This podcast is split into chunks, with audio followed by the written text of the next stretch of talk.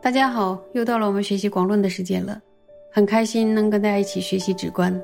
今天我们就继续学，请大家把广论翻到三百三十六页最后一行，然后我们看原文。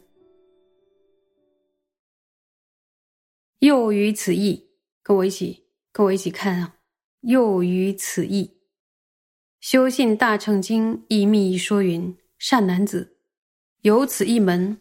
说诸菩萨尽其所有大乘信解，大乘出生，应知皆是无散乱心正思法意之所出生。这段在讲什么呢？基于这个内涵，在修信大乘经中说，善男子说，透过这个一门，一门就是角度，或者说形式。那么，透过这样的角度呢，应当了知，了知什么呢？就是菩萨尽其所有信解大乘，大乘所生这一切呢，都是以无散乱心正思维正法与它的意涵之所出生。那么，这里边的正法呢与意涵是什么意思呢？宗大师在中士道的时候有解释这段经文的法。就是指名字，意呢就是指意涵。如果举个例子的话呢，比如说，什么是无常的定义？然后刹那性呢就是无常的定义。那么刹那性是什么呢？就是意涵，而无常就是名言。在《四家合注》里边呢，讲经文中的大乘信解。解释为意乐圆满。为什么大乘信解是意乐圆满呢？大乘信解就是对大乘的信心。然后在皈依当中呢，可以分为共同皈依和不共的大乘的皈依。然后共同的皈依呢，是由于不畏恶趣的痛苦，然后深信三宝能救；而大乘的不共归依呢，就是由于部位所知障而归依的。所以深信三宝能够救护我们脱离一切的部位，然后这样沿着三宝欲求的信心，一心归养的信心，就是一乐圆满。那么共同的皈依呢？它只是不为恶趣的苦而皈依，所以呢是不圆满的。而大乘的皈依呢，才是圆满的。而皈依在这里边最主要的就是要信心，所以这里边说大乘信解。就是一乐圆满。那么大乘出生呢？解释为加行圆满。说由于具大悲心、菩提心，所以菩萨呢会行六度万恒，利利乐有情，然后令无穷无尽的如母有情能够解脱乃至成佛。所以大乘的出生解释为加行圆满。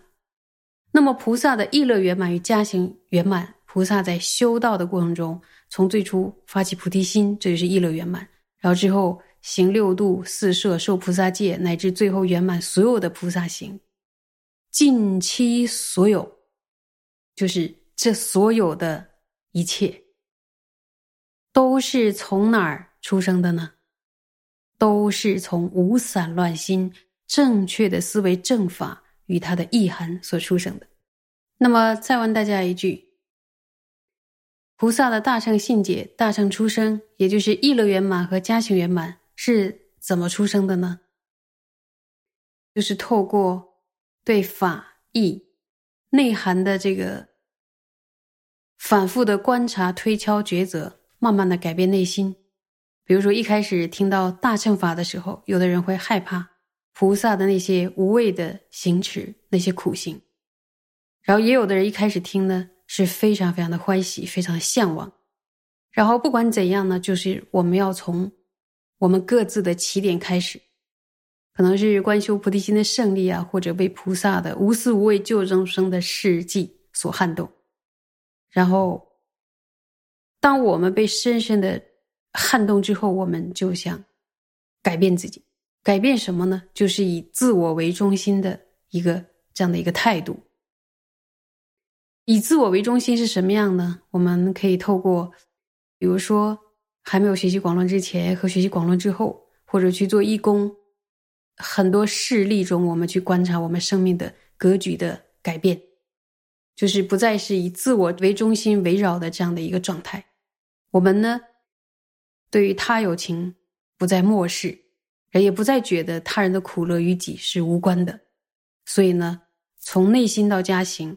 我们想要利益别人的内心的感受，然后慢慢的增长广大，然后再努力的让自己的心安住在已经思维的这些内涵上，反复反复的思维，然后对镜练习。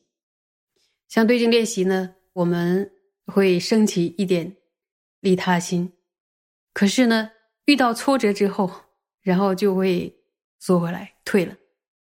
然后想想呢，这样不对，还得要再鼓起勇气。可是呢，人事纷扰，利他谈何容易？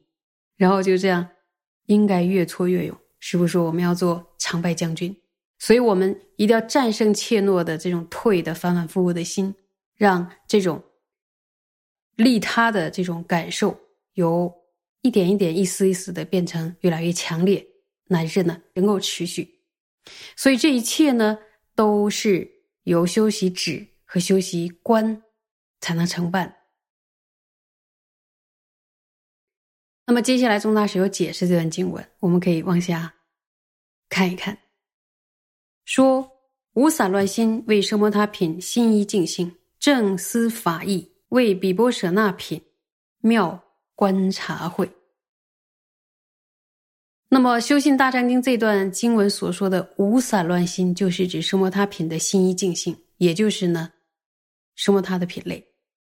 心一净性是什么意思？就是心专注在一个所缘上，然后专注什么正思维法义，也就是正确的思维正法与它的意涵，就是指这个是比波舍那品的观察会。